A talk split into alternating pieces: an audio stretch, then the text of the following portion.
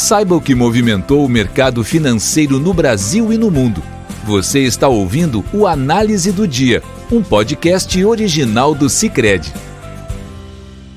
Olá, meu nome é João Moreira, eu sou economista do Cicred e hoje, quinta-feira, 6 de agosto de 2020, nós vamos falar dos principais acontecimentos que movimentaram o mercado financeiro no Brasil e no mundo.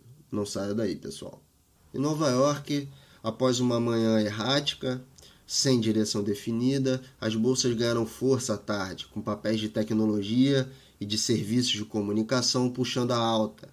O Nasdaq fechou o dia pela primeira vez acima dos 11 mil pontos, com ganho de 1% nessa quinta-feira. O índice Dow Jones fechou em alta de 0,7% e o S&P 500 também subiu, ganhou 0,6% no dia de hoje.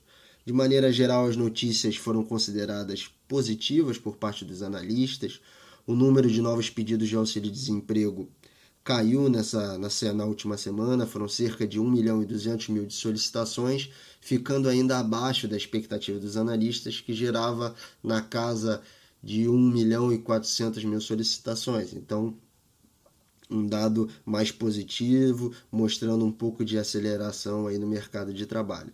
Mas a incerteza sobre o ritmo de recuperação ela ainda é muito grande, né, pessoal? Então, isso vem se refletindo em ganhos no ouro. Hoje, mais uma vez, o ouro renovou a máxima histórica, exemplo do que aconteceu ontem, fechou o dia com um ganho de 1%.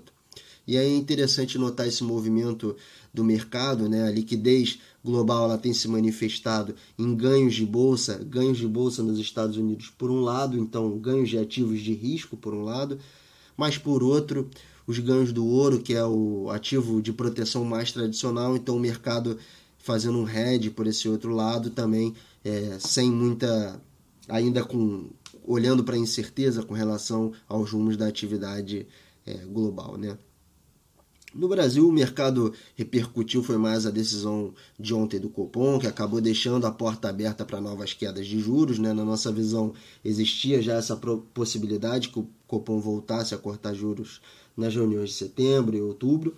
É, a, a, gente acha agora que essa probabilidade se reduziu um pouco, precisamos ver ainda é, a, a ata que vai ser divulgado na semana que vem, mas a princípio ainda existe é, é, essa possibilidade, essa porta ainda está aberta e o mercado teve um entendimento bastante parecido. De maneira geral, o dia foi, portanto, de ajuste de baixa para os juros curtos intermediários, que acabou pressionando o real e favorecendo os ganhos da bolsa. O dólar fechou o dia com alta de 0,95% no mercado à vista, cotado a R$ 5,34. E aí, Possivelmente, além da expectativa de juros mais baixos à frente, o mercado de câmbio pode estar refletindo incertezas com relação ao rumo do ajuste fiscal, ao rumo da política fiscal no Brasil. Nessa semana foram veiculadas diversas notícias e matérias a respeito de eventuais flexibilizações no teto de gastos ou então prorrogação do estado de calamidade pública. Isso faria com que o governo pudesse ficar mais um ano é, gastando sem se preocupar com as regras fiscais. Isso é, acaba pegando nos analistas porque vem é, risco a, a continuidade da agenda de reformas fiscais à frente que já vem de certa forma é, se consolidando e acontecendo mesmo que em passos lentos desde 2016. Mas o movimento do dólar é, no Brasil ele não foi, não foi único, né? ele também foi observado em outros emergentes, ou seja, os outros emergentes também perderam é, força com relação ao dólar nessa quinta-feira, com destaque para a lira turca que perdeu 3% em relação ao dólar.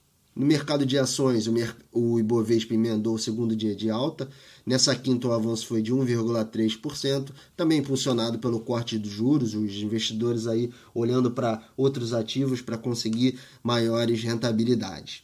Entre os indicadores econômicos divulgados por aqui, hoje foi dia de divulgação da taxa de desemprego. Segundo o IBGE, a desocupação ela subiu de 12,9% em maio para 13,3% em junho, ou seja, um ganho de 0,4 pontos em um único mês, o que é bastante expressivo nos dados da PNAD. Além disso, o número veio um pouco acima das nossas expectativas, que era de 13,1% então surpreendeu um pouquinho para cima. Mas de maneira geral, o mercado repercutiu muito mais a decisão do Copom do que os dados de desemprego. Na verdade, os dados de desemprego acabaram ficando é, um pouco ofuscados em face da decisão do Copom no dia de ontem e das apostas e, e, e visões do mercado a respeito dos próximos passos.